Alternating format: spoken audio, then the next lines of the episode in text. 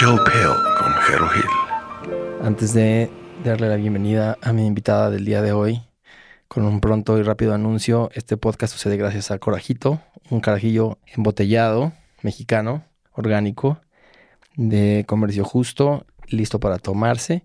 Lo pueden encontrar en Amazon y en la tienda virtual de Corajito, corajito.mx, así como en otras tiendas también, pero en esas dos que les mencioné, con el código CORACHIL, con C mayúscula en Cora y C mayúscula en Chill, tienen 15% de descuento. Así que emborráchense con Corajito con 15% de descuento. Y ahora sí, anuncio a un lado, quiero darle la bienvenida a mi invitada del día de hoy, Natalia Plasencia, actriz, escritora, directora y productora, y sobre todo queridísima amiga. ¿Cómo estás, Nat? Muchas gracias, Jero. Muy bien. ¿Qué hay de nuevo? ¿Qué pasa contigo estos últimos días? Pues una desesperación absoluta por el COVID. que ya pare, por favor, que ya podamos volver a hacer teatro, que ya podamos volver a, la actividad normal. Extraño el teatro, extraño la sala Nesa, los conciertos. Extraño la vida de alguna manera del ritual moderno, ¿no? Que es donde, donde nos juntamos muchas personas, pues, o en la iglesia, que ya casi nadie va a la iglesia, o en el teatro, en el cine. En cualquiera que sea tu iglesia. Exacto. Tú, una vez me dijiste eso que me, gustó mucho. Dijiste, el cine es magia y el teatro es ritual. Mm. ¿Qué quiere decir eso? El cine captura, captura una imagen y la reproduce. Es un acto mágico. O sea, ¿cómo puedes capturar algo? O sea, ya nos acostumbramos, pero las primeras veces que se, que se proyectó algo, la gente alucinaba. Todo el mundo se conoce la anécdota de la primera proyección del tren llegando, ¿no? Y la gente pensó que se iba a salir de la pantalla y, arrasarlos. Abandonó la sala. La Abandonaron, se, fueron aterrados, ¿no? Entonces, es un acto que al que ya nos acostumbramos, pero es un acto mágico. Capturar una imagen y poder reproducirla N cantidad de veces, pues es, es, un acto mágico. Y no solo eso, o sea, muchas veces ese registro genera que lo que se haya filmado afecte en la vida de las personas que fueron capturadas. Hay miles de historias de, no, pues hizo que lo asesinaban y, lo asesinan dos meses después, ¿no? no, no me sé historias concretas, pero ¿cuántas veces no hemos escuchado de lo filmó y le pasó después? Pues mucho de lo que se dice alrededor de la, de la filmación del exorcista, ¿no? Que les trajo como muchas maldiciones a la gente que estuvo involucrada en, esa, en esa producción. Digo, esto es para otro podcast, pero tú y yo ya hicimos un trabajo juntos. Y yo creo que, lo que algo que tenemos en común es que los dos apuntamos a que suceda la magia, ¿no? Cuando estás filmando algo. Y en ese sentido yo, cuando me dijiste eso, hice mucho clic con tu statement. Es como, claro, el cine es magia porque lo que quieres es capturar un acto mágico, algo que no se puede como realmente bueno, sí es magia en el sentido de que es algo que sucede en quizá una dimensión más sublime. Todos los astros se tienen que acomodar para que suceda algo que realmente transmita verdad. Es tan difícil, hay tantas cosas que hay que coordinar que el acto de que suceda es magia. Pero también se puede decir que es magia porque es como un mago que tiene estos trucos bajo la manga y lo que queremos hacer es que el espectador no se dé cuenta del truco y solamente vea la ilusión, que es lo que acabas capturando con la, con la cámara. En ese sentido, me hizo mucho clic. ¿Tú a qué ibas? Más con el al acto de que es algo prácticamente fuera de nuestras capacidades de entender que podamos replicar un momento una y otra vez. ¿A eso ibas más bien? Creo que la magia tiene que ver con ordenar, ¿no? El cosmos. Lo ordenas y lo direccionas. Y eso es lo que pasa en el cine, como una idea que brota de la cabeza de alguien, ¿no? Se hace un guion y direccionas y como toda la gente está trabajando, todo el equipo de una filmación trabaja en una misma dirección. Ya nosotros que hemos experimentado y que hicimos un corto juntos, espero que se pueda ver pronto, la energía que se genera en una filmación de direccionar todos hacia un mismo objetivo es mágico, porque la magia es eso, no es más que organizar el caos en una misma dirección. Entonces, en ese sentido, el cine es mágico desde la filmación. Y luego ya, por otra parte, la, la oportunidad de ser un dios que reproduce algo que capturó, por esa otra parte también es, es mágico. Y justo Orson Welles tiene una peli que se llama F for Fake, que habla de eso. La vi hace varios años, pero es una como tesis de por qué el cine es magia y la relación que tiene el cine con la magia. Ok. Es muy interesante. Orson Welles era un cuate que hacía cine también de esta manera, medio como Casabetes y estos otros Sí. cineastas que tú y yo hemos platicado antes, que le gustaba como ver qué pasaba, ¿no? Sí. Experimentar. Aunque él venía del Ciudadano Kane, que es otro tipo de cine, mucho anterior al de Casabetes, pero él apostaba a eso, a ver qué pasaba. Me voy a juntar Claro. con mis amigos. Se juntaba con John Huston y se ponían a hacer cine, experimentaban y veían qué pasaba. Y en esos momentos, ellos le apostaban mucho que en estos momentos menos planeados es Mm. más fácil que suceda la magia. Sin embargo, tú, porque siempre que platicamos de cine tú y yo, tú sientes una tendencia, no nada más por el cine antiguo o más viejo, sino en general, por una vida más antigua y más vieja. Pero cuando me hablas del cine que más te gusta, luego hablas de este cine como más de guerrilla, más moderno. Entonces, platícame cuáles, es- cuáles son tus dos visiones acerca de un cine súper planeado como el de Hitchcock o un cine más experimental y de, buscar el accidente como el de Casabetis. Siento que cuando se planea demasiado algo o cuando se tiene una expectativa muy clara de las cosas, se rigidiza el azar. Y creo que el azar tiene que estar en cualquier clase de creación. Tiene que haber un espacio para que suceda eso. Entonces, el cine que me gusta siempre tiene un, un componente de libertad en el momento en el que se hace, que creo que es el que permite que suceda la magia. La verdad se filtra en, en la película. Cuando una película está demasiado planeada, fíjate, uno de mis directores favoritos, que se llama Robert Bresson, decía que escribía su guion y en el momento en el que llegaba a filmar, tiraba el guion. Ya no se acordaba de él. Y él empieza, de hecho, tiene un libro que se llama, creo que Notas sobre el cinematógrafo. Él quería hacer una diferencia entre lo que era el cine y la cinematografía. Para él, la cinematografía necesitaba justo un espacio muy amplio de incertidumbre para que el azar y la magia surgiera. Al principio de sus pelis, siempre buscaba un parecido moral en sus actores. Pickpocket, por ejemplo, que es la película de un Mm. carterista, que es buenísima. Él, él- él es un, un cineasta de las manos, ¿no? Intenta como aplanar emocionalmente a los personajes para que la expresión surja solo a través del gesto y del trabajo de edición. Entonces, él al principio buscaba un parecido moral en sus actores y al final se da cuenta que le da igual. Al final ya ni siquiera revisaba quiénes iban a ser sus actores. Llegaba a Mm. la filmación y, a ver a quién me consiguieron, a este, ah, va, Ok, y trabajaba con el actor random, así. Es este, el día de la filmación. ok. Y siento que por otro lado, hay muchas historias en el cine de gente que se ha clavado demasiado en su proyecto y que termina siendo una cosa muy acartonada. Hay un director que hizo El Infierno, L'Enfer. Ujú. O sea, le dieron así el dinero, ya no me acuerdo quién es, pero le dieron así carta abierta para de presupuesto, tú haz lo que quieras. Y nunca terminó la peli. Mm, sí. Entonces sí, muchas veces la precariedad, a veces de tiempo, de presupuesto, genera un ambiente más propicio para la creación. Límites. Límites. Tener límites. Siempre. En la vida también. Y si no no, los tiene- tienes, invéntatelos. Sí, en el estudio de, de música, así como en el estudio de edición, siempre yo me- cuando me encuentro con que tengo todo el tiempo del mundo es cuando menos trabajo. Y cuando tienes como es para mañana, algo, algo se prende. Supongo que es el echar a andar las cosas y los jugos empiezan a fluir. Y también hay tipos de personas. También ¿no? hay tipos. Ajá. ajá. Hay gente que necesita estructurar mucho su trabajo. Yo soy más del tipo de, sí, hacerlo de ahora y, y grabar con lo que se puede. Y yo creo que por eso también me, me siento más identificada con ese tipo de cine. Pero, por ejemplo, regresando a lo de Casabetes, me dijiste, es como, Jero, es que estaría poca madre como vivir haciendo eso, cine con cuates, rentar casas, meterte en una casa y ver qué sale. Y un poco lo que me estás diciendo es un poco lo opuesto. Es como era un cuate que tenía como tan, bueno, un maestro en su craft que decía, mándame el actor que sea, yo sé lo que tengo que hacer para crear mi truco, ¿no? ¿Tú qué tipo de cine quisieras hacer más? ¿Pero te parecen opuestos? Me parecen opuestos en el que uno es una especie de, quizás tú decías, buscaba como una, una conexión moral. Y a lo mejor aquí no es simplemente moral, pero es decir, como me voy a juntar con la gente con la que conozco, con la que ya sé que tengo química, con la que me gusta trabajar, con la que me siento cómodo. Y voy a encender las cámaras y voy a ver qué pasa. Mm, Y del otro lado veo como un- a una persona que dice, yo ya sé exactamente cómo voy a crear estas, estas ilusiones mágicas, ya sé cómo va a ser vía la cámara y el sonido. Mándeme al actor que sea y vamos a crear, yo voy a crear esto un poco como con mi equipo. No sé si me estoy explicando, como algo mucho más premeditado, es lo que yo entiendo de tu explicación de Pickpocket de Bresson. Yo creo que Bresson sí se lanzaba, o sea, él tiene una frase que me gusta mucho para quien dirija eh, teatro, o cine, para quien dirija. El consejo que él daba es dirígete a ti mismo, mm. ¿no?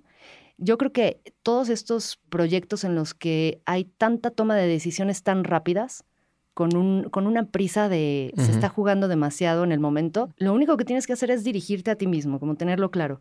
Entonces no siento que tuviera tan premeditado todo, sino que se lanzaba al abismo con la confianza de que ibas a ver en el momento oh, okay. que quería. Ya. Y respecto a tu pregunta de cómo me gustaría a mí filmar, también Orson Welles tiene una entrevista, ¿no? Le dicen, ¿y alguna vez has contratado a un amigo, aunque no fuera el ideal para el personaje? Dice, Sí, claro, todo el tiempo, todo el tiempo. Porque la vida es más importante que el cine. Y digo, sí, no nos podemos obsesionar con nada. O sea, la humanidad es mucho más importante, tus amigos son mucho más importantes que tu carrera. O sea, Casabets, por eso también es un gran referente, porque es un genio, es un maestro, o sea, su cine tiene un alma que, que, poco cine tiene. Y lo hacía con sus amigos, con su esposa y sus mejores amigos, y son joyas de películas, porque surge, surge algo que no surge cuando la industria se cuela en la creación. No, ya vamos a poner a tal porque es famoso y nos va a dar muchos tickets y tal. Entonces, cuando la industria se cuela, creo que la creación se ve más limitada. Claro. Se ve acorralada. Le empieza, le empieza a ganar terreno. Tú y yo filmamos 78 horas y de esas 78 horas nos quedamos con 12 minutos. Quiere decir, es mucho más importante el tiempo entre tomas. ¿Con quién lo compartes? ¿Cuáles son los comentarios que haces entre toma y toma? ¿Con quién vas a vivir esta experiencia? Realmente con lo que más te quedas es con la experiencia. Digo, a lo mejor tú como cineasta ves tu película mil millones de veces, pero a lo mejor el público la ve un par de veces. Tú te llevas a la tumba la experiencia, no el No el resultado. Es como la vida, ¿no? O sea, disfruta el camino porque el ¿qué es el resultado de una vida? Nos vamos con las manos vacías. Pues el resultado son las experiencias. Correcto. Punto. Yo creo que ah, también ese comentario que me hiciste me, me, llamó mucho la atención. Dije, claro, ese es el tipo de cine que, que a mí también me interesaría hacer. Como juntarte con gente con la que pasas un buen rato, con la que tienes ideas en común, con la que te, gente que te reta intelectualmente y artísticamente y vamos a ver qué pasa. Y de buen corazón. Y de buen corazón. bueno, es que ahorita antes de empezar el, podcast estuvimos charlando. Normalmente charlo con mis invitados un ratito antes de grabar, pero con Natalia tiendo a ir a, pláticas muy profundas y ya estábamos ahora hace rato en, en temas hasta bastante oscuros, satanismo incluso.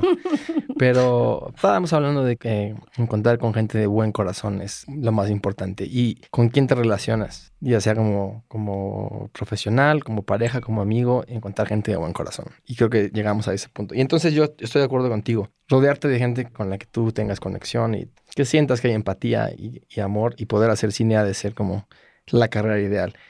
Yo no sé si exista un registro de, de si Casabet se hizo algún día dijo, no, la verdad es que sí fui muy feliz o fui muy infeliz haciendo cine como lo hice. No, si hay registro. ¿Sí? Hay una entrevista que está en YouTube, cualquiera la puede ver, no sé cómo buscarla, pero lo entrevistan y él está feliz, está en su casa y le dicen, oye, claro, era película, era celuloide.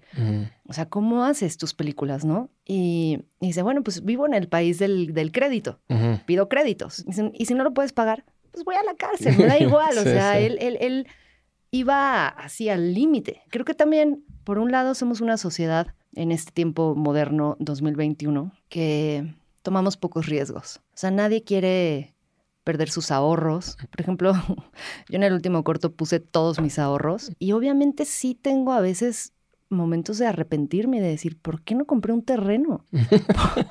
¿Por qué hice un corto que no iba a ir a ningún lugar? Pues claro, es mi idealismo que con la edad se va haciendo cada vez menos, porque hoy a la fecha, pandemia, crisis, digo, no, o sea, hubiera comprado un terreno, hubiera rentabilizado, hubiera hecho otra cosa, pero en ese momento le hice caso a mi corazón y dije, como yo de un paso alejándome de lo que siempre ha sido mi propósito, voy a llevar un mal camino. Claro. Sí me estoy arrepintiendo, pero es un mal momento, nos vamos a recuperar y voy a estar muy feliz.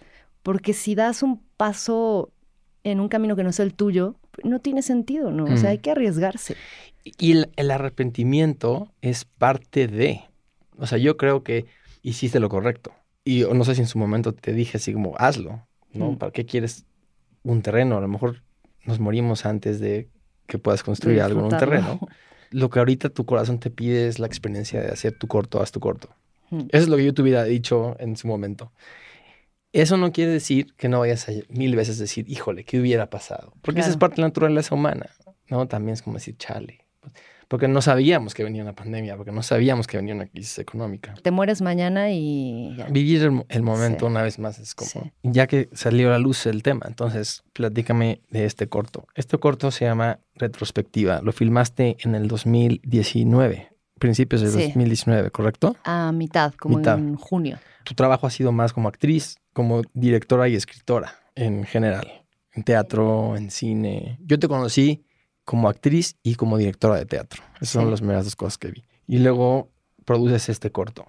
Este corto lo produces tú, lo dirige tu novio y tienen varias decisiones que son muy interesantes. Como primero, es en un corto de 30 minutos, que todo el mundo te diría hoy en día es como, no hagas un corto más allá de 12 minutos si quieres que vea la luz. Es un corto en blanco y negro, es un corto con narrador. Recuerdo que fue todo un tema, el, casting del, actor, habla de un artista, había que producir el arte. Es decir, es una producción compleja y tengo varias preguntas al respecto. Número uno, ¿por qué decides hacer el corto de 30 minutos a final de, cuentas? ¿Qué pones en la balanza para decir si voy a hacer un corto de más del doble, triple de lo que dicen los, ¿no? los estándares hoy en día? ¿Y qué ha pasado con ese corto? Porque le toca festivalear y salir a la luz justo en pandemia. Y entonces los festivales se cancelan, los que suceden. Entonces se vuelve más difícil la situación de, la promoción y tienes un corto muy difícil de promover. Mi papel ha sido de productora, entonces creativamente no he decidido nada o no he querido imponerme como productora con mi novio de decirle esto tiene que durar menos. La idea de, de Coqui, de mi novio, es que el corto tiene que durar lo que tiene que durar y no puede amoldarse a una exigencia del momento de eh, los cortos tienen que durar 12 minutos porque si no, no festivalean, porque no se cuenta todo lo que se tenía que contar. Entonces, la decisión es de él, de decir, tengo que contar lo que tengo que contar y de la manera en la que quiero hacerlo. Dure lo que dure. Si no festivalea, no festivalea. Ni modo, el trabajo está ahí y, yo creo que lo importante es quedarse contentos con el resultado. Duele muchísimo que no vea la luz, duele muchísimo que los demás no lo vean, pero nunca se sabe, o sea, a lo mejor en 20 años que tengamos más producciones, de repente eh, la gente mira hacia él, ¿no? Y ya pasó la moda de, de, los cortos tan cortitos, yo qué sé. Es una decisión artística de que dure pues lo que tenía que durar.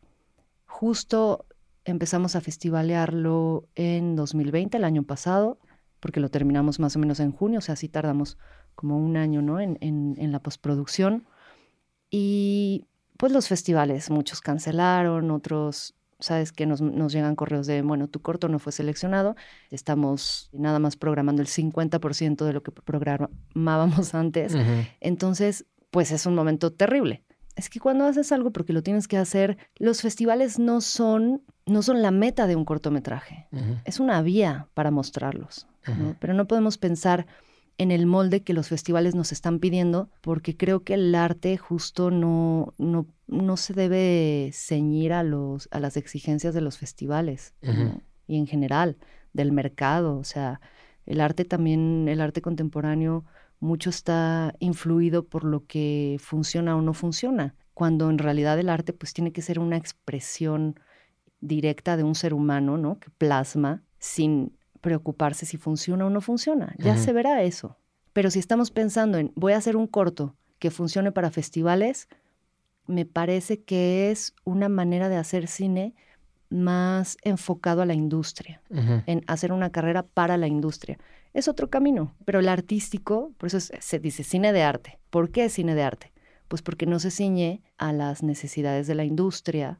Y los festivales son parte de la industria, que muchos sí son una gran plataforma para mostrar trabajos artísticos, pero pues tienen ciertas reglas. Claro. Entonces, Entonces, la decisión fue vamos a hacer el corto que dure lo que tenga que durar, lo que la pieza quiera, por decirlo así. Antes de eso, otra cosa interesante es que gran parte del financiamiento lo hicieron por medio de una fondeadora Cuéntame así rápido también un poco cómo, cómo fue ese proceso. Échanos un sí se puede, pues. sí. ¿Cómo fue? Es muy bonito. Es, es un trabajo porque tienes que hacer pues toda una promoción, ¿no? De que la gente antes de, de decirle, oye, ¿quieres formar parte de este proyecto? Porque yo lo veía así. Cada donante formaba parte del equipo, aunque luego no estuviera en el rodaje ni después. O sea, está siendo parte porque está confiando en tu proyecto y está poniendo pues su dinero, ¿no? Su confianza. Entonces es un proceso muy bonito, es un trabajo, ¿no? Primero de promocionar, de, de mostrar qué vas a mostrar para, para que la gente confíe en tu proyecto. Entonces sí se necesita como todo un tiempo de preparación y después es el abismo absoluto de pues saber quién quiere apostarle a este proyecto, ¿no? Y es muy bonito ver la reacción de, de- de gente que no te esperas. De repente algún desconocido que te pone muchísimo dinero y dices, ¿por qué? ¡Qué locura! ¡Qué hermoso! Amigos que no te esperabas. Entonces es un... Es un- una manera muy bella de hacer que varias personas sean parte de tu proyecto. ¿Cuánto tiempo tomó el, el iniciar la campaña y terminar? Así como si ya tenemos los fondos suficientes para arrancar. Creo que empecé en marzo del 2019 la campaña y creo que fue mes y medio y cerró, ¿no? Mes y medio después. Wow. O sea, fue muy exitosa entonces. Sí, sí fue exitoso. Sí, Sí, fue llegamos, muy sí exitosa. llegamos a la meta. Luego es un poco triste porque el porcentaje que se queda a la plataforma es bastante alto. Yo creo que también habría que, o sea, yo pensé que era la única plataforma, ahora hay varias plataformas. Hay que investigar bien. Hay unas que te piden, o sea, como donante, o sea, a ti como proyecto no te quitan ningún porcentaje, sino como donante te preguntan, ¿quieres dejar 5%, 10% de lo que estás dando o qué porcentaje? ¿no? Ujú. puedes poner 2% de Ujú. lo que puse. Me parece mejor opción. Ok. Porque de llegar a la meta y luego ver en tu, en tu cuenta o ya cuando te dan el Que te dinero. falta. dices, Ajá, claro. o sea, sí llegué a la meta, pero me dieron bastante menos. Fue una parte la que hicieron con la fondeadora, ¿no? Sí, fue una tercera parte. Una tercera parte. Ajá. Es que, una vez más, es como que hacer cine es muy caro. Es muy caro. Es No- un placer no hay que- muy caro. No hay que filosofar más, es muy caro. Luego, aparte, sigue la inversión de si lo quieres festivalear, la suscripción a los festivales y los shows y demás. es o una- sea, es, es es una constante. El otro día escuchaba a un director de cine diciendo: es como, si tú haces una, una película, es como tener un hijo. Lo vas a tener que apoyar toda la vida. Toda la vida. O sea, no vas a poder no ir a ese screening, no vas a poder no ir a, a ese festival. El día que necesita lana para promoción, le vas a tener que. O sea, es algo para siempre. Son tus hijos. Totalmente. Cuando decimos Coqui es Coqui Varela, que es tu novio y es el director y escritor del cortometraje. ¿Cómo fue la experiencia de trabajar con él? Porque la relación productor-director es una relación especial. A veces es súper exitosa, pero medio infernal. Y a veces es súper plácida y luego no tan exitosa. Bastante bien. Él tomaba sus decisiones, yo cedía bastante. Él me dice, Mona, Mona, es que sí necesito ese zoom, ¿no? Un lente que costaba, no sé, costaba como 15 mil pesos la renta un día. Nos la dejaron como en 7, lo cual estaba muy bien.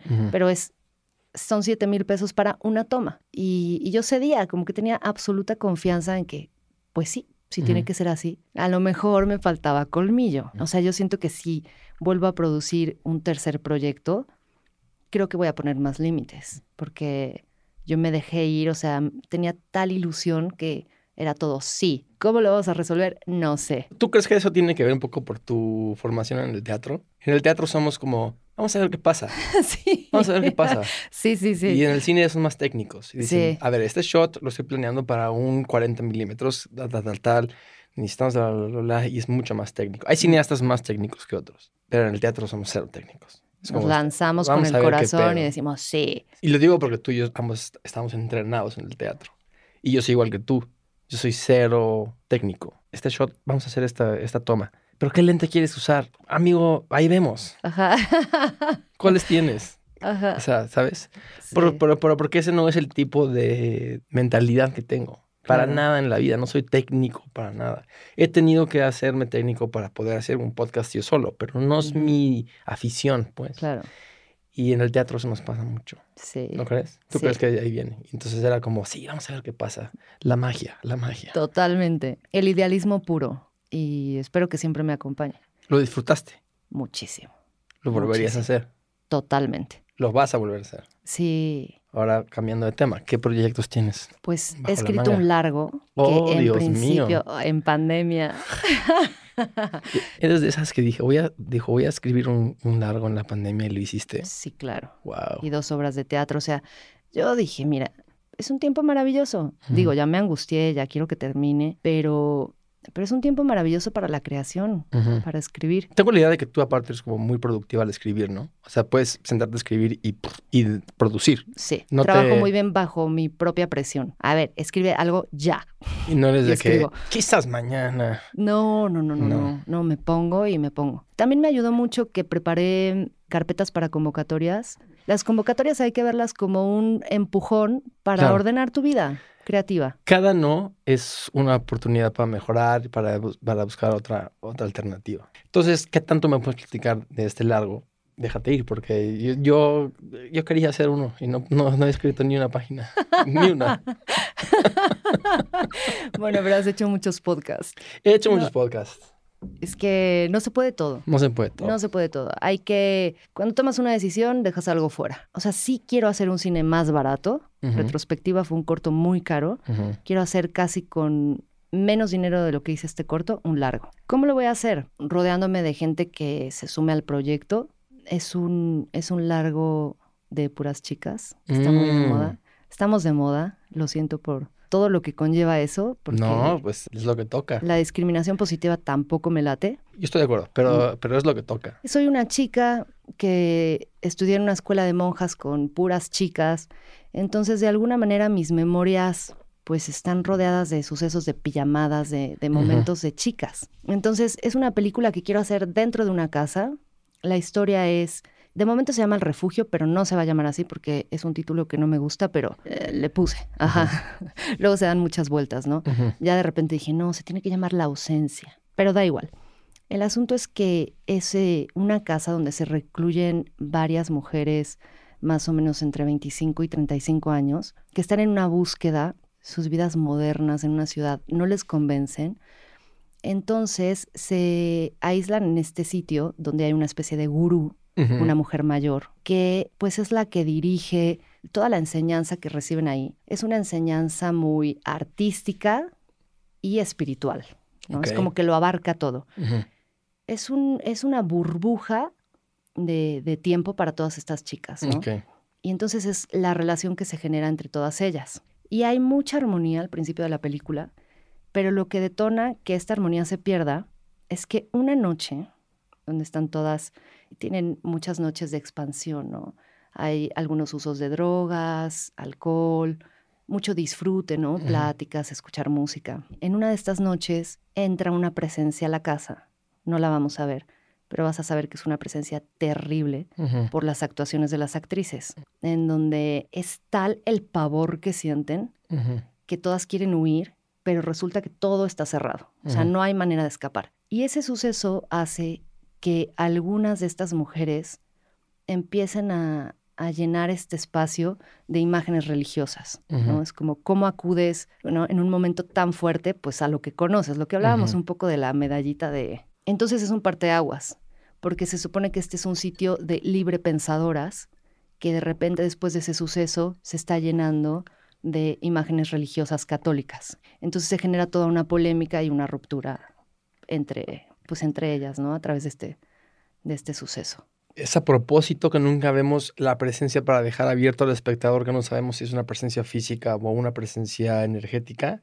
Ese suceso está inspirado en una pesadilla que tuve, entonces en la pesadilla no lo veía, Mm. pero todos sabíamos, ¿no? Mm. Estábamos en una fiesta en una casa, de repente todos supimos que ahí estaba una especie de demonio, o sea, lo peor con lo que puedes convivir. Y todos buscábamos salir y no había manera. Entonces, como está inspirado en esa pesadilla y no había imagen, me gusta mantener, porque finalmente los demonios, se me haría un poco chusco poner ahí un, un demonio este, por animación.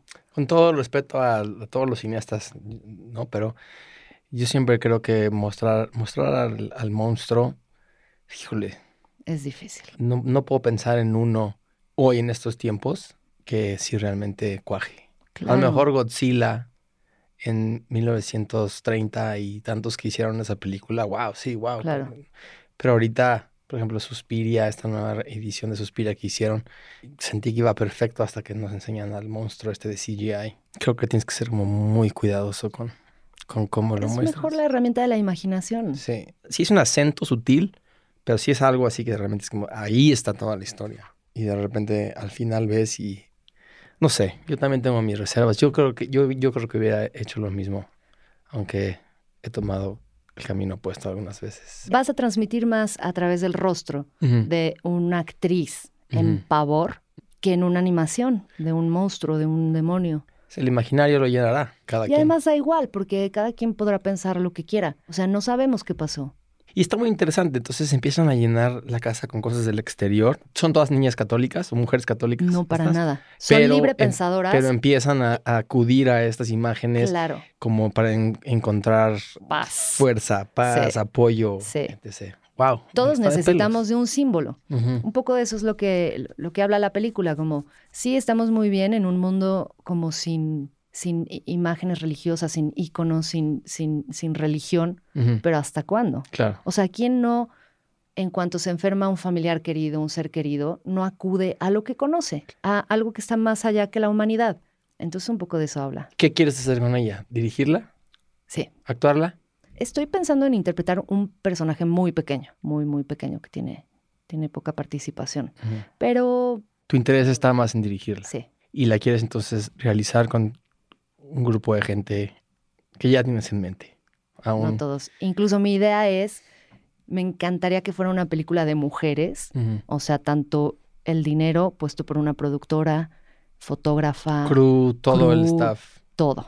Me encantaría hacerla con luz natural. Voy a ver eso. O sea, me gustaría reclutarnos a todas. O sea, como si generar una convivencia natural. O sea, mi idea es rentar una casa en un espacio a las afueras de la ciudad. Cuando filmas dependiendo de la luz natural, es, son mucho más difíciles los tiempos. Mm. Pero ¿qué pasa si yo no tengo un, este, un crew de staff, de gaffers y de equipo de iluminación? Se hace mucho más barato el, el proyecto. Entonces va a ser un proyecto que va a ser más largo en cuanto a filmación, porque va a ser con luz natural, pero más barato también. Claro.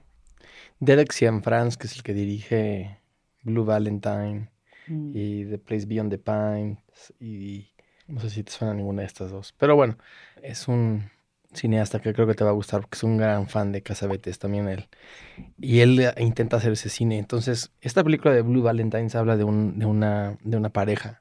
Y lo que él quería platicar con esta historia era el paralelo de cómo una pareja se enamora y cómo una pareja se desenamora. Y entonces mm, son casi dos polos opuestos todo el tiempo. El actor es Ryan Gosling, la actriz es Michelle Williams, que para mi gusto son de los mejores actores de nuestra generación. Y entonces hace como este secuencia de cómo se conocen, se empiezan a enamorar y luego corte a ya están casados, hay tienen una hijita y cómo se empiezan a desenamorar y se termina la pareja, ¿no? Finalmente en edición es un ir y venir en el tiempo, pero él no la filmó así. Él filmó primero toda la primera secuencia de cómo se enamoran y lo que hizo él fue que estuvo trabajando con ellos, creo que creo que casi ocho años por separado, sin, sin decirle quién iba a ser uno al otro. Hablando de la película, hablando de- de- de- del tema, hablando de enamorarte por primera vez, hablando de, el personaje de dónde viene, a dónde va. Y habían hecho, dice que él, él que habían hecho tanta tarea sus dos actores que cuando por fin los reveló, los puso juntos, estaban como tan emocionados uno del otro, de enseñarle al otro, que él estaba como casi, casi como en la, en la presencia de gente enamorándose, porque era como, déjame te enseño todo lo que yo he hecho de tarea acerca de este personaje que tú en tu cabeza seguramente también desarrollaste, ¿no? Y viceversa. Terminaron la película y creo que tenían, no sé si tenían nueve horas de nada más esa primera parte. Un gran tiempo el güey dijo, una de esas ya nada más la hago una película acerca de una pareja enamorándose. Pero luego dijo, no, ok. Y entonces hizo justo eso, rentó una casa y usó todo el dinero que tenía para, bueno, recortó la producción, creo que de 12 semanas a 23 días, para construir la casa exactamente como si ya hubieras, ellos vivieran ahí, con todo. Ropa en los cajones, comida en el refrigerador, toda una casa funcional. Y los puso a vivir ahí. Y estuvieron viviendo ahí los 23 días. Y grabaron escenas random durante los 23 días. Y era como, hoy vamos a hablar, vamos a... ta, ta, ta". Entonces les ponía tareas. A ver, hoy el día de hoy, tú, Ryan, tienes que hacer enojar a Michelle por dónde pone la ropa. Y no la dejes de joder todo el día por eso. Y tú, y entonces les daba como estas tareas secretas muy a la taller de teatro. Y terminó con creo que 18 horas o algo así entre las dos. Y luego fue, luego fue editar. Pero, De que la película dura lo que tiene que durar, 18 horas. 18 horas. Y te- termina siendo como de dos horas, pero es cine muy barato. Eso es lo que él dice. Es como yo tiré 10 o tanta- y tantas horas por el presupuesto de que de lo que normalmente me hubiera dado para tirar 5 o 6 horas. Y ahí se sucede y puede suceder esta magia, esta convivencia. Pero también lo que dice él es que después este, encuentras con que tienes que editar 16 horas de material y tienes que escoger. Pero qué hermoso. Es que la edición es la segunda dirección. ¿Te gusta editar? Me encanta. Sí. Me parece, me parece la dirección. Porque sí, me encanta el trabajo con los actores, me encanta el trabajo en set, pero no hay como tomar la decisión de con qué mirada te quedas, en qué momento cortas, cuál es el ritmo. O sea, yo no podría nunca dirigir un proyecto y dárselo a un editor. O sea, tú vas a editar también esta peli, quisieras editar. O bueno, sentarte ahí a editar. O encontrar a alguien con quien me entienda muy bien y, y colaborar, o también ir, ir peloteándolo, ¿no? O sea, como... Sí me encanta editar, pero luego también, o sea, nunca me he enfrentado a editar una película. Sí. O Yo tuve que aprender a editar para editar mi cortometraje. Y creo que es lo que más me, más me gusta. mm, Si te gusta el material. Supongo Claro. que si no te gusta, debe ser una tortura espantosa. Pero si lo Pero- dirigiste, pero te tiene que gustar porque estás tomando decisiones en ese momento. Bueno, puede ser que en algunas ¿Quién tomas digas, uy, estaba bajo presión, no tomé la mejor decisión. Y depende de qué tipo de, de proyecto estés haciendo, ¿no? Si estás haciendo un proyecto como los que decíamos hace rato, de que pues, tienes como, tenías que usar este actor, tenías que graba- grabar esta hora, y a lo mejor dices, híjole, Claro. qué mal. Entonces, bueno, a ti lo que te interesa es hacer un proyecto muy 360, es decir, tú ya lo escribiste, lo quieres producir. ¿Cuántas revisiones te echaste? Están en el primer tratamiento. Hay que darle mucho, mucho, mucho. Mucho trabajo. Y también, de hecho, este proyecto nació de la idea de, o sea, me junté con una amiga actriz, me dijo, mi tía tiene una casa increíble, hagamos algo. Y entonces surgió la idea un poco como la peli que contabas. Yo dije, quiero reunir a, a varias chicas y siempre a cada una también va a ser parte de, en principio era un cortometraje, del cortometraje que van a tener misiones o una especie como de, pues sí, como lo que dijiste, te tienes que enojar con ella, ¿no? Hoy tu objetivo es tirarle la sopa en la cara a tal. O que te la tire ella a ti, Ajá. ¿no? no lo sabrías, ¿verdad? porque si, si obje- si tu objetivo es tirarle la sopa en la cara a alguien, lo puedes hacer en la primera toma. Claro, pero ¿qué pasa con la reacción de la otra actriz que no sabía? O sea, siento que meter componentes que los actores no sepan va a generar una, mm, una pureza en las reacciones. O sea, imagínate que tienen el guion, pero ella no sabe que le va a aventar la- la- el plato de sopa a la cara. Y en ese momento tiene que decir un diálogo. Excelente. Imagínate, o sea, Sí. entonces sí quiero meter también eso en, en la película de... Es la gurú la que está manejando todos los hilos. Y a cada una, siempre, de hecho hay, hay varias tomas, no lo sabes hasta el final, pero siempre entran sobres por debajo de la puerta. Las ves a las actrices, a los personajes leyéndolo, pero no sabes qué dice. Mm, ok. Cuando tú escribes un guion y vas a empezar escena número dos, en blanco, ¿piensas como actriz qué es lo que quiere este personaje? ¿Qué es lo que quiere lograr? ¿Cuáles son sus obstáculos? ¿Este tipo de, de- de entrenamiento en el teatro? ¿O, ni siquiera juegan esas cosas cuando, cuando No, escribes? yo como tú soy muy poco técnica. Yo me aviento, me lanzo y de repente los personajes ya dialogan en mi cabeza y tienen vida. Y yo solo soy una especie como de mecanógrafa que estoy rapidísimo porque no, me, no alcanzo a escribir lo que está pasando en mi cabeza. Entonces voy y luego ya sí hay una revisión, que es todo el trabajo que tengo que hacer ahora, de que tenga coherencia, que no sea, o sea, que haya unos picos dramáticos concretos, que el personaje tenga coherencia. Pero eso es posterior. O sea, la, la- la- la primera parte de mi trabajo creativo como, como escritora es totalmente, o sea, darle cabida a los personajes y que vuelen ellos y yo solo ser una especie como de medium. ¿Te cuesta más trabajo la acción o el diálogo? la acción. Soy mucho de diálogos por ¿Crees ser de teatro. teatro Yo creo que? Ajá. sí. Y lo que quiero es. Bresson justo decía, es que amo a Bresson. Ya, me, ya nos quedó claro. Justo decía, asegúrate por todos los medios de haber agotado las posibilidades de decir algo que no sea a través de la palabra. O sea, ¿para qué te voy a decir hola si puedo simplemente mirarte? Ya queda claro. ¿Para qué pones un hola? Ya se entiende, en la acción. Entonces, el cine de Bresson, para quien lo haya visto, es un cine de acciones. De repente, solo hay abrir, cerrar de puertas, se cae un jabón, se miran, y la tensión que se genera es, es tan, tan bella, te cuenta mucho más que las palabras, como la vida misma. Te dice más un gesto que una, un diálogo eterno, ¿no?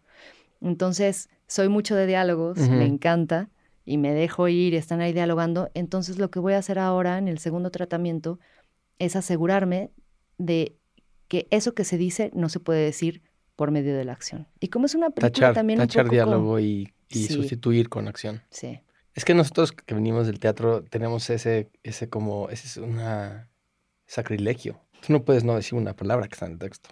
No puedes cambiar una línea. sí, Es como, esa es la Biblia. sí, Entonces tenemos esta onda de que no, ¿cómo? cómo? Espérate, sí, ya- Claro. ya lo escribí. Pero fíjate que yo soy, a mí me pasa al revés. Yo no puedo escribir, me cuesta muchísimo escribir diálogo. Cuando puedo escribir diálogo y se siente bien, es sagrado, pero es soy de poquito diálogo al escribir. Eh, no es como que tengo una obra extensa, pero te digo, es como mi, ex- mi, exper- mi experiencia frente a la, a la computadora. Pues hay que hacer equipo. Ajá. Tú la acción, yo el diálogo y vámonos. Pásame, ajá, un, pásame un, un plumón y tú Sí, sí. Ajá, un plumón y tú y te Y voy, a, mi te, voy, guion. ajá, y te voy a regresar cuatro páginas. Tú dices que el cine es magia y el teatro es ritual. O sea, antes de que me platiques de por qué o de qué obras de teatro dices que escribiste en la pandemia, háblame de por qué crees que el teatro es ritual. El teatro es ritual, primero porque te reúnes con más personas y a diferencia del cine, que es la energía de muchas personas hacia una pantalla que refleja luz, en el teatro es otro ser humano que está ahí en el escenario. Entonces esa energía se renueva. O sea, todos los rituales siempre hay alguien que, que guía, ¿no? El ritual. Y en este caso, pues es la historia y los actores ahí presentes. Entonces, se genera un intercambio de, de energías. Cuando ves una buena obra de teatro, hay una comunión, hay una unión común. De todos los espectadores. Y es verdad que es muy difícil que suceda porque el teatro es muy, muy susceptible a que no suceda, que no brote, ¿no? Como ese ritual. Pero cuando sucede, la experiencia es mucho más poderosa que en el cine, porque hubo un intercambio energético Sí. de las personas. Yo entiendo que en el cine podemos tener, y por eso vamos al cine, porque tenemos una experiencia colectiva. Sí. Te sientas en una, en un, no sé, unos 100, 100, vamos a decir 100 asientos. Y todos en la oscuridad vemos esta imagen que nos está contando una historia. Tenemos una experiencia colectiva. ¡Wow! Uf, Se apaga la luz, sales y es como, ¡wow! Mames, ¿vieron eso? ¿Qué sentiste? Bla, bla, bla. Pero es entre el espectador o espectadores. ujú. En el teatro su- está su- su- sucediendo con el intérprete, con el creador. Su- Mm. sucediendo ahí con ellos. Se, se triangula la cosa. Supongo que eso es lo que a lo que te refieres con la diferencia. Porque en el, en el cine, en mi experiencia, también puede ser colectivo. Sí, y también puede haber ese intercambio, porque es la ilusión. ¿Cuántas veces no hemos sentido tanto lo que el, el actor está transmitiendo y dices, "Güey, lo amo o, es mi amigo, ¿cómo lo entiendo? Pero es una ilusión.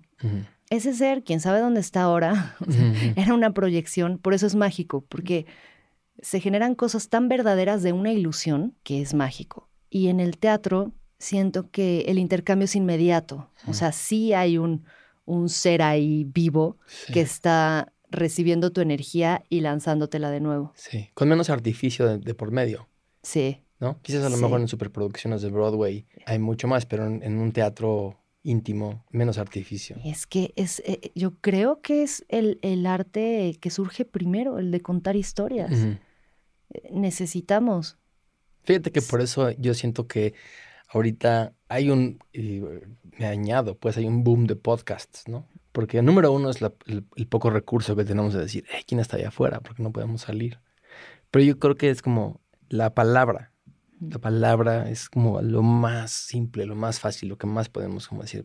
No por nada lo que le mandan a los aliens al espacio es como grabaciones de palabras. Es como aquí está la humanidad, ¿quién está allá afuera? Porque es lo más básico, es lo más sencillo, lo más... Y, la, y el teatro es eso. De ahí nace, de todos sentados en una fogata escuchando a un güey contar la historia de cómo fueron a cazar los leones hoy y medio actuándolo. Claro. Y es como, no mames. Y entonces los güeyes que eran los mejores para contarlo son los que cuentan. Y eso tiene como una cosa tan inmediata que sí realmente el cine no tiene. Mira, si vamos a la raíz etimológica de ambas palabras, el teatro o el drama, ya no recuerdo bien cuál de las dos, eh, tiene su origen en el griego que quiere decir acción. Mm, y el cine viene de kine, de movimiento. Entonces, yo creo que ahí hay, hay o sea, como que siempre que vas a la raíz etimológica, como que te aclaras, ¿no? Una es la acción y la otra es el movimiento, la percepción de un movimiento. Entonces ahí, ahí podemos encontrar como muchas respuestas, porque la acción verá, ¿no? Por eso somos actores, ¿no? Este, actrices, porque hacemos. Pues percibes la acción directamente, ¿no? Y en el, en el cine, que es, es, luz en movimiento, ¿no? Es, es distinta la interacción, no es, no es energéticamente la misma. Grandes secuencias del cine no tienen humanos. Y pues, no, no, existiría el teatro sin humanos, quiero pensar. No, no, no puede existir. No hay teatro sin humanos. No hay teatro sin humanos. No, no existe. Ahí está quizás nuestra definición. Podríamos ver una secuencia de fotos sin humanos y entender una historia. Y a lo mejor eso es, ¿no? Eso es lo que queremos llegar con el cine. Es como, como con una secuencia de imágenes podemos contar una historia. Pues la, la, la primer peliculita, ¿no? De la llegada del tren. la llegada del tren, hace cuenta, ¿no? No tenía sonido. Ajá y no hay humanos. Y es cine. Es verdad. Y el teatro es sería nulo, pues eso es no. Qué bello, ¿no? Eso es, eso es, eso es la belleza. Creo que no, no, tenía idea que, que, eso es a lo que quería llegar contigo con esa pregunta, porque siempre me, se me quedó sembrada. Es como, claro, ritual. Entiendo el, el por qué, pero ahora veo, no. Es un, es un intercambio energético en vivo. Si no, no existe. Entonces ahora sí, platígame, ¿qué ¿de qué van estas dos, dos obras de teatro que viste en la pandemia? Sí, yo creo que una duraría unos 40 minutos. Se llama Franja. Y es este un, personaje, eh, un alter ego, que se despierta en el limbo y hay un burócrata, que es el burócrata del cielo, que justo tú tienes una acuarela que era la inspiración del burócrata del cielo. Esa, sí. ok, ok, ok. sí. Y el burócrata del cielo, imagínate cuántos cuerpos, cuántos seres recibe al día. O sea, es un burócrata. Es como, bueno, ya, el que sigue. ¿A dónde quieres ir? Entonces, el planteamiento de esta obra es que hay un, justo una franja que tú como persona tienes que saltar, tomar una decisión de hacia dónde vas a ir. Es como una, una hipótesis de que cuando morimos aún en la muerte tenemos que tomar decisiones, ¿no? ¿Te quieres manifestar? ¿No te quieres manifestar? Si te quieres manifestar, ¿de qué manera? ¿En qué planeta? ¿De qué forma? ¿No? Es, es, tan, tan abismal, tan, abarca tanto las posibilidades infinitas que cuando no, no, no somos pues humanos de este planeta, ¿no? Sino imagínate la posibilidad de ser lo que sea, de la manera que sea, entonces el personaje que aparece en este limbo, pues se agobia y es como, Dios, tengo que tomar una decisión, nunca lo pensé en vida. Entonces, un poco es como, empecé a reflexionar en la pandemia de que incluso en la vida teníamos que empezar a hacer un trabajo de decisión para el momento de nuestra muerte. Porque si no lo piensas en este momento en el que tienes conciencia, tienes la capacidad, pues solo va a suceder una inercia. Por eso creo que el mundo está lleno de, seres humanos cada, vez más. Es solo una inercia eh, tonta. Programados. Yo he escuchado que importante parte del trabajo de meditación que hacen los monjes tibetanos, por lo menos, es la meditación de la muerte. Y es ah, literalmente meditar acerca de la muerte. Entonces uno diría así como, bueno, ¿por qué? Esto, es como una especie de contradicción, porque se supone que la meditación es estar en el momento y deshacerte de proyecciones, de proyecciones mentales, vivir el momento. Pero ya en, nivel, sí, pero a niveles más, eh, un poquito más profundos, más sublimes, lo que eh, hacen es meditar acerca de estas cosas, porque se supone que todo lo que no traes a la conciencia, lo que no traes a la luz de la conciencia, saldrá a la luz Mm. de manera inconsciente. Mm. Entonces, por eso estas personas meditan acerca de la muerte, porque la muerte va a ser la última experiencia de tu vida. No es el fin de tu vida, es la última experiencia de tu vida. Mm. Entonces, ¿cómo te preparas para que esa última experiencia de tu vida sea una experiencia plena? Y no solo la experiencia de de despedirte de lo único que conoces que es esta manifestación en este cuerpo, en este plano, sino hacia dónde vas. ¿Quieres manifestar? ¿No te quieres manifestar? Es que no es un punto final, es, es, una transición. Entonces tienes que saber hacia dónde quieres ir. Es una excelente premisa. Sí. I like it. Y hay, y hay gente que piensa que ya no se quieren volver a manifestar y se están preparando para ello. A mí se me hace muy loco como decir, ah, yo, siempre digo, no, yo sí quiero repetir. yo sí me echo un par de vidas más en este planeta, aunque esté como está. Yo digo que yo no. Tú ya. Yo creo que no. O sea, yo creo que sí me la he hecho, pero si me dieran a escoger, yo creo que ya no. ¿Y qué te imaginas que, que pase? Pues me interesaría la aventura de, de algo diferente. ¿De la no manifestación? Quizás la no manifestación. Me antojaría muchísimo poder llegar a este nivel de, de conciencia sin límites físicos. Yo creo que ese es un poco a lo que vamos con nuestro constante embriagar, de mm. cualquier de las formas, ¿no? Sí. Embriagarte de amor, embriagarte de ideas, de romanticismo, de felicidad. Es cuando se te olvida el cuerpo, ¿no? O ya con psicotrópicos o ayahuasca, o cuando se te olvida el cuerpo. Esos momentos son los que, los que rocheamos por querer, para mí, incluso jugando fútbol me pasa, que se me olvida el cuerpo. Usando el mm. cuerpo, es que eso es algo, ¿no? Pero esos son los momentos que yo siento como más plenos. Cuando corro, por ejemplo, o hago bicicleta, estoy tan consciente del cuerpo que siento que estoy es como un pío. Estoy como, sé que estoy pagando ahorita esta, esta incomodidad porque al rato me voy a sentir bien. Pero yo sí, yo quisiera una, una, experiencia donde no tuviéramos que estar en este constante debate con el me estorba el cuerpo, me estorba el cuerpo. Porque en esos momentos donde me olvido de lo físico es donde realmente me siento como más pleno. Entonces diría, no sé si me echaría otra pubertad. No sé si me echaría. Otra pubertad, no, ¿verdad? Sabes que a veces pienso que se puede hacer un trabajo para recordar, o sea, para no partir de cero. Yo ahora digo, uy, si volviera a empezar con esto que he aprendido, ¿no? Entonces, como poder recordar el aprendizaje para próximas manifestaciones, porque sí, me parece que esta manifestación, por eso la elegimos tantos y por eso cada vez somos más, es que tener conciencia de nuestra propia existencia es bellísimo. Claro, es una gran escuela. Yo también por eso creo que por eso hay tanta, tanta, tanta, tanta población es una escuela muy inmediata. Pero otra línea de pensamiento y de tradición dice que hemos tenido infinitas vidas hacia atrás y tendremos las vidas que, tengamos que tener hasta iluminarnos, ¿no? Entonces ahí es donde termina el ciclo de manifestación. ¿Cuántos iluminados conocemos? Yo creo que si hay iluminados no se conocen porque están muy en su rollo. Ah, pero históricamente, ¿qué? cuatro. Eso quiere decir que, güey, nos faltan un chingo a un chingo. Estamos, yo digo, ¿de dónde salen tantas almas? ¿No? Porque cada vez más. ¿O será que hay personas que vienen sin alma? Yo, yo ahí sí creo que no. Yo creo que, que cada ser humano tiene un alma? Sí, yo creo que sí. Yo creo que esa es la. No, no nada más cada ser humano, cada ser vivo. Mm. Yo creo que esa es, la, esa es la, razón por la que nos seguimos manifestando físicamente.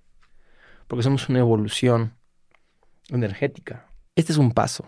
Es decir, la vida física que tri o cuatridimensional que vivimos en, esta, en esta tierra es un paso de evolución.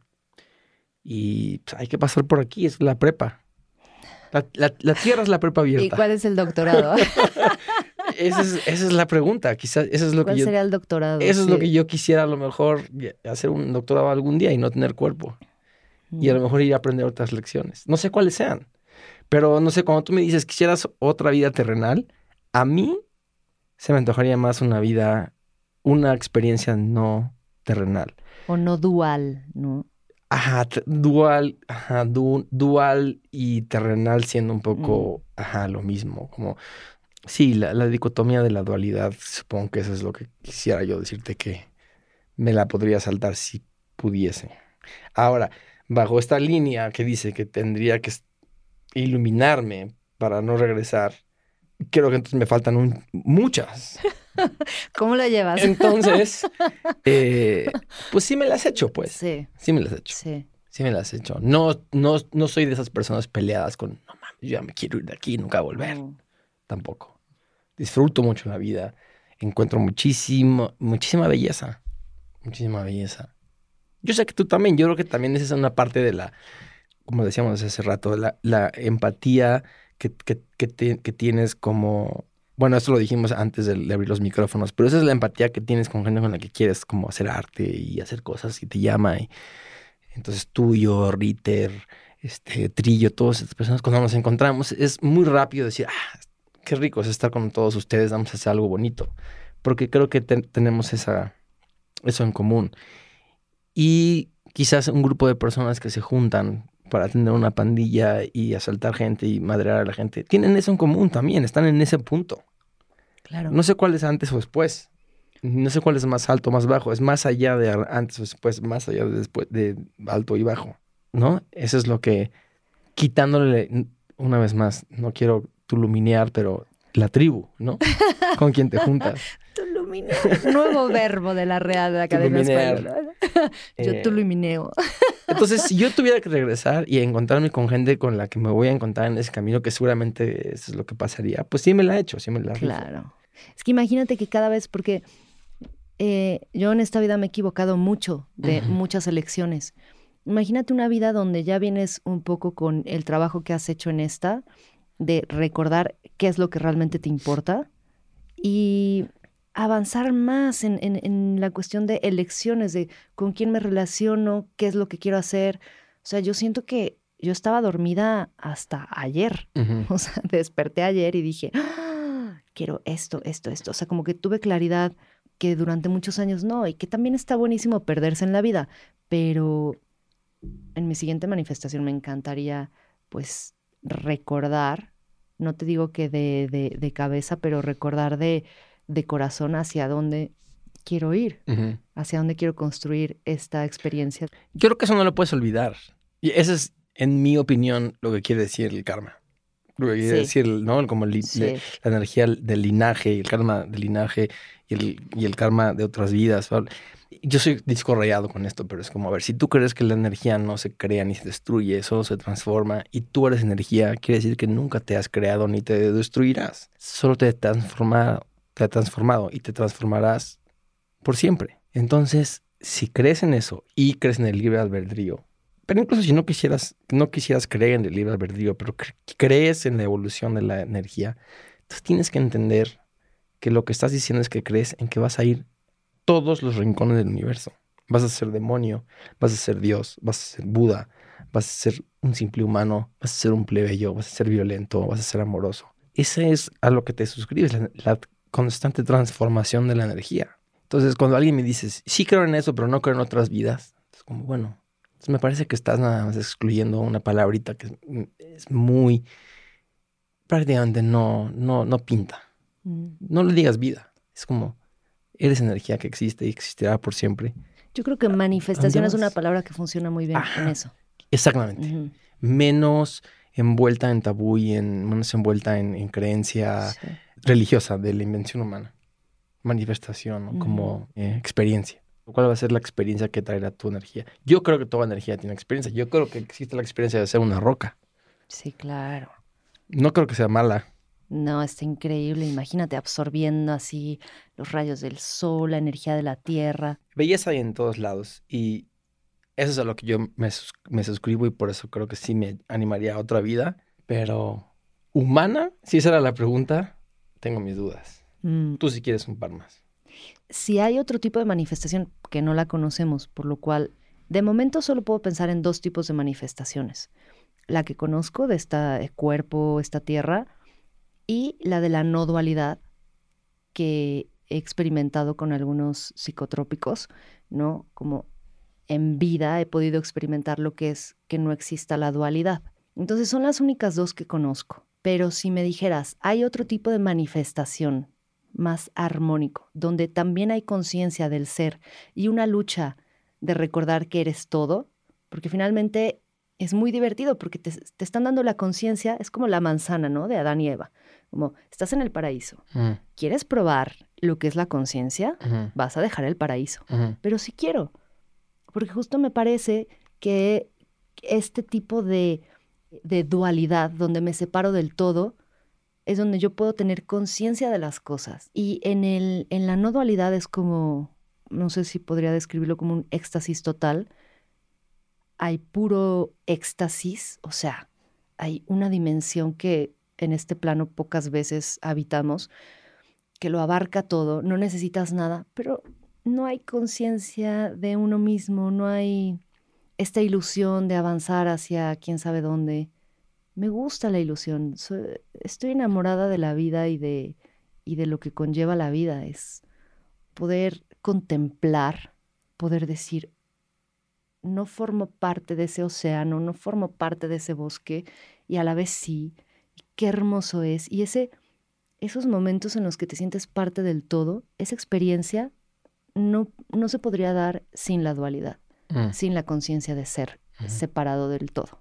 Entonces, si hay otro tipo de manifestación que no sea este planeta y que sea uno un poquito más armónico, lo preferiría, pero no lo conozco. Por ejemplo, en esas experiencias que has tenido, ya sea con psicotrópicos o a mí me pasa, a mí me ha pasado con, con ayahuasca y con hongos, pero también me ha pasado en, en sueños y no en sueños de cuando estoy prof- profundamente dormido, pero en, entre sueños, cuando estoy como medio cabeceando y a veces cuando ya me, ya me quería despertar, pero dije me voy a echar una hora más en la cama y ese sueño no profundo. En esos estados he, sentido esto, este sin cuerpo del que te, te hablaba hace rato. Tú ahorita me estás diciendo como, bueno, yo quisiera como no olvidar esto que, esto que me estás describiendo ahorita, ¿no? Es como, tenía yo que ser parte de la dualidad para después, de, desde la dualidad, ver la no dualidad y decir, wow, qué padre, existen las dos, qué bonito. Pero yo quiero asumir que la, en la próxima no vas a haber olvidado esto y que entonces de ahí, eh, ahora ese es tu nuevo punto de partida. Si no estaríamos en un loop. Pues es que siento que estábamos un poco en loop. Yo creo que en, la, en, en vida estamos en un loop. Y pero porque no loop. recordamos lo avanzado. No, yo, Yo- Creo que, yo creo que se puede romper el loop.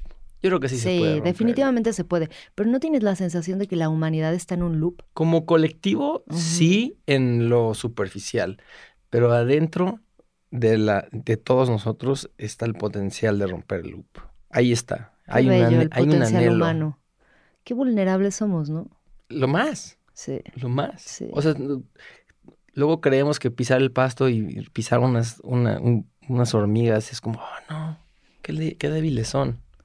Y ahorita no podemos salir de nuestras casitas sin nuestro tapabocas. Y no nos vaya a dar mucho frío porque, ya sabes, somos un, somos, somos un milagro. polen.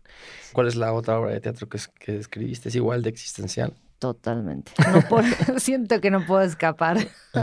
En eso ahí. estás, en eso En estás. eso estoy.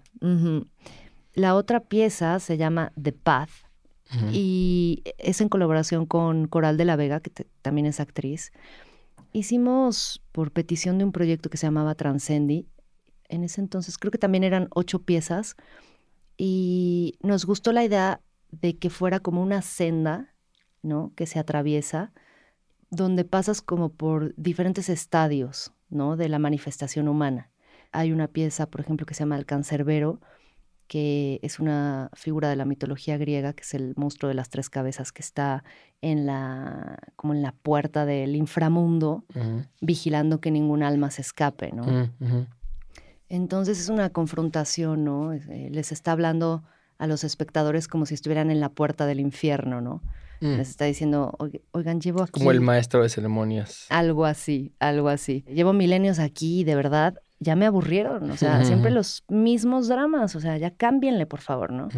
Esa es una pieza, este... Y bueno, en Transcend hicimos algunas piezas que algunas se quedaron, otras se fueron.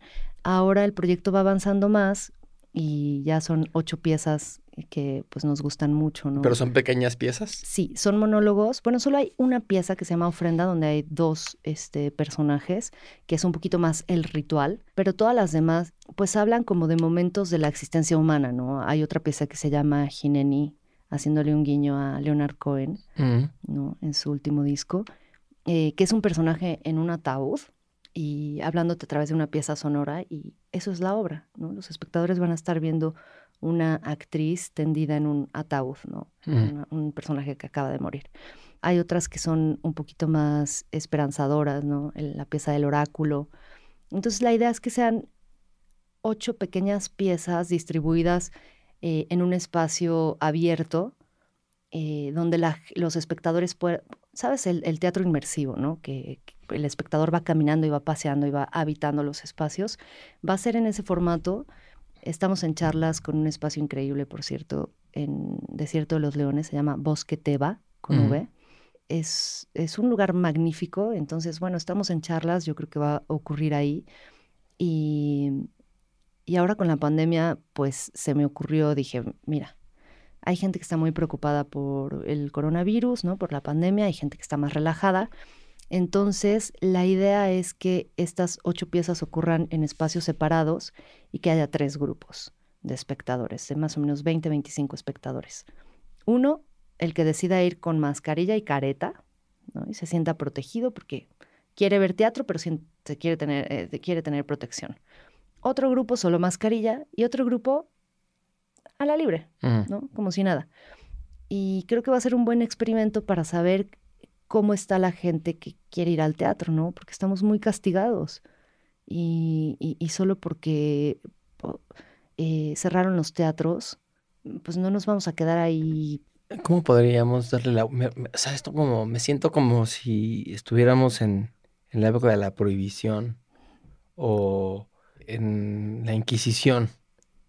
Es prohibido el teatro, prohibido los conciertos, prohibido que la gente se junte. Y entiendo el por qué. Esto, no es una cosa. Más o menos. Porque hay otras cosas.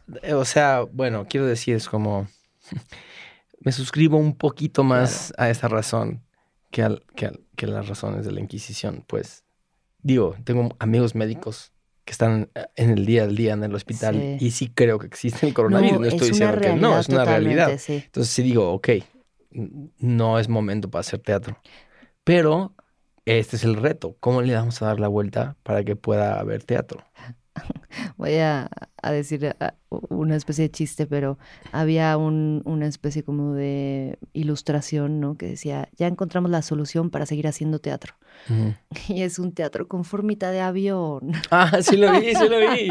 Entonces, esa es una, esa es una manera. Y están Vamos a hacer teatro en aviones porque los vuelos están permitidos. A eso iba con, bueno, no tanto porque hay muchas incoherencias. Es muchas incoherencias. los vuelos están llenos dándole la vuelta a eso y en vez de decir es como, a ver, vamos, en vez de señalar, esta es una caricatura que es buenísima, señalar, ¿no? Y así ironía de, lo, de, las incoherencias, pero ¿cómo le darías la vuelta? No?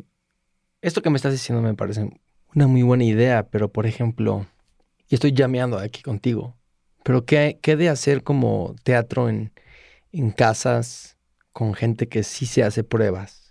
¿Qué de hacer teatro con pura gente que ya dio positivo en ciertos grupos. O sea, eh, no sé. Estaría buenísimo. ¿Qué, más se puede hacer? Teatro para enfermos de COVID. Ajá, teatro para enfermos. Solo si tienes COVID pasas. Si, si tienes COVID, todos los, y todos los, los, los actores tienen COVID también. Sí, sí, sí.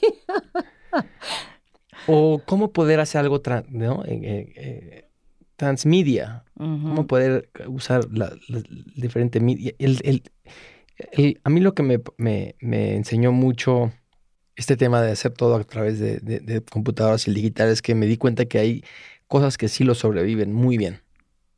La entrevista sí lo sobrevive. No es la mejor entrevista, nunca, pero sí la sobrevive. Mm. Pero, por ejemplo, el stand-up no lo sobrevive. No. Y el teatro tampoco. El teatro tampoco lo sobrevive. No. Entonces, ¿qué? ¿Qué, es que, ¿Qué se te ocurriría que podría ser? pero, pero hay que ser creativos. Esto que te digo de los tres grupos me parece una Eso está muy, bueno. Pero hay distanciamiento entre los tres grupos. Sí, claro. O sea, diferentes Absoluto. áreas. O sea, cada uno como está si, en una Como si fueras a un concierto y dijeras boleto oro, boleto verde, boleto azul. Tal cual. O sea, las piezas se hacen tres veces para cada grupo. Ah, Entonces va pasando un grupo por Uh, cada uno de los momentos bueno, y luego el otro grupo. O sea, no, no, no tienen, hasta pueden tener escalonados los horarios. Claro, No tienen por qué tener interacción absolutamente. claro. Entonces, puedes ir al teatro sintiéndote muy seguro si, si, si te gusta este, protegerte mucho, careta, mascarilla, distancia, ¿no? Como Distancia con el, con el, con el, entre con el, el otro actor espectador y con el actor también. y con el actor también. Pero eso no te da tanta prioridad a ti porque tú lo que quieres es estar cerca de, tu expe- de, de tus espectadores. Pero tú eres libre. O sea, tú vas a estar, No, te el, entiendo, el- actor va a estar ahí haciendo su, su monólogo, su pieza, y tú te puedes acercar cuanto quieras. Es lo bonito del teatro inmersivo, que no tienes una butaca eh, que te obliga a permanecer ahí. Sí, pero yo digo para que nos, para que se, se permita, se permita que suceda. Es que O- hay que o ser esto va a ser creativos. También, por suerte, pues no sé si clandestino, pero Es que lo clandestino no tiene que ser ilegal, claro. creo yo, ¿no? No sé si Claro. estoy diciendo una tontería, eh, habría que buscar la, la etimología. Pero clandestino a lo mejor es como underground, nadie se va a enterar, pero no tiene que ser ilegal, o sea, no estamos rompiendo ninguna regla. A lo mejor metes Nadie te dice a que no casa puedes hacer teatro en un espacio al aire libre, ¿no? espacio al aire libre, el número de gente con distancia, Ujú. todo bla, bla. Pero yo no sé, yo no, no he ido a ningún show de stand-up, ni, ni, ni una obra de teatro, ni nada. Sé que las están haciendo con este, con este tipo de reglas y no puedo juzgar, pero yo creo que lo que tenemos que cambiar es el chip de que estamos con la nostalgia de que queremos el cuarto en silencio y ya se apagó la luz y empieza la acción. Entonces, ese es lo que hay que recrear. Eso es lo que hay que recrear y no sé cómo se va a lograr. Pero esto que tú dices es buenísimo. Pero yo sí te propondría que sí haya una semidistancia con los actores. Porque si, si te contagian a los actores en la segunda función. Claro. Claro, el actor va a tener que firmar, esta es una obra de vida o muerte, o sea, estoy de aquí dispuesto puede salir contagiado de COVID. Ajá. Es un riesgo que hay que asumir, es que también el arte, el arte necesita riesgos. ¿no? Hay directores como Herzog que, bueno, todo su cine es peligro, ¿no? Absoluto. Hay todos los actores en, en La cólera de Aguirre, en el Amazonas, que casi se ahogan todos. Ujú. O sea, yo siento que tiene que haber una parte de riesgo. Esto lo van a saber los actores y quien se quiera subir al barco, yo me subiría. Yo voy a dirigir, pero estoy segura que hay actores que ya se mueren por actuar y que toman ese riesgo, como lo tomas al salir a la calle, al ir, al, ir al súper. El riesgo está en todos Es que lo entiendo perfecto, pero por ejemplo, cuando en algún momento era prohibido colgar en un salón o en una galería una pintura que no fuera acerca de la que no fuera, ha- había como algunos cánones, ¿no? Los retratos, eh, las, escenas religiosas, las escenas históricas, paisaje y por ahí había otras. Colgar en un salón de arte una pintura que no fuera dentro de estas categorías y rompiera los cánones, significaba la guillotina. Pero era tu guillotina. Y ese es donde está la, esa es la distinción ahora. Porque aquí estamos hablando entonces de responsabilidad social contra el actor o el artista diciendo, sí pongo la- mi vida en la línea por mi arte. Pero si ibas al salón, no, o sea, no, no, es, no era como que como poner un espectacular y todo el que lo vea ir a la, y la guillotina. ¿Sabes? Había una- un contrato. que Decía, ok, yo lo voy a poner, la gente va a ir. Los que vayan tendrán su culpa, yo tendré mi culpa. Pero aquí estamos hablando de algo que transciende eso. Entonces, esto que me dices se me hace buenísimo. Porque dices, bueno, yo voy a ir con mi careta, todas las reglas están puestas sobre la mesa. Los actores y los, los, toda la gente involucrada lo sabe. Pero hay tanto incierto acerca de esta pandemia que sigue habiendo un factor que es como, ¿y qué? Pero, ¿y qué si el que paga es el tercero? ¿Y qué si el que paga es como el que no fue al teatro contigo ni el actor, sino tu tío? Claro. Eso es lo que a mí me rompe el corazón acerca de Sí. poder hacer estas Y cosas. creo que a todos los jóvenes es como uno de los mayores miedos, ¿no? No me importa si me enfermo yo, pero si contagio a mi ser querido, a mi abuelo, a mi papá, a mi mamá. Sí, es que es un riesgo y, hay que asumirlos. O sea, hay quien el riesgo los ha eh, hecho eh, quedarse en casa, pedir la comida, pero aún así el riesgo se cuela. Y hay gente que se ha enfermado aún cuidándose lo más posible, hay gente que no se ha cuidado nada y no se ha enfermado. Pues creo que esta pandemia es un gran recordatorio, o bueno, no es solo eso, es muchas cosas, es, es muy triste perder a un ser querido por, por, un, por una pandemia, ¿no? Es una locura y, yo siento mucho todas las pérdidas que ha habido, pero finalmente pues, lo que podemos como rescatar de una situación tan extrema como esta es que es un recordatorio a lo frágil que es nuestra vida. Es muy frágil, somos muy frágiles.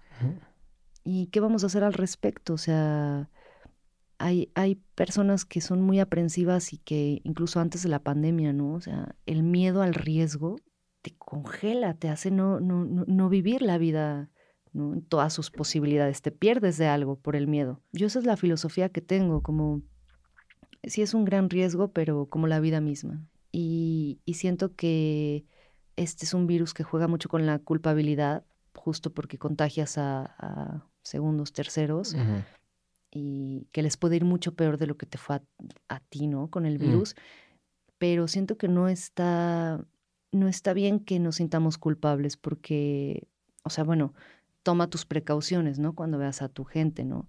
Pero, pero la culpa no sirve de nada. O sea, el virus llegó y no es culpa de nadie. Bueno, quién sabe. ¿Quién sabe? Capaz que sí, y, no sabremos. Quizás no sabremos, pero no, más bien yo digo que es que es, un reto, es un reto. Toma algo más en consideración. Si algo tiene el arte, es que siempre ha ido contra, contra corriente.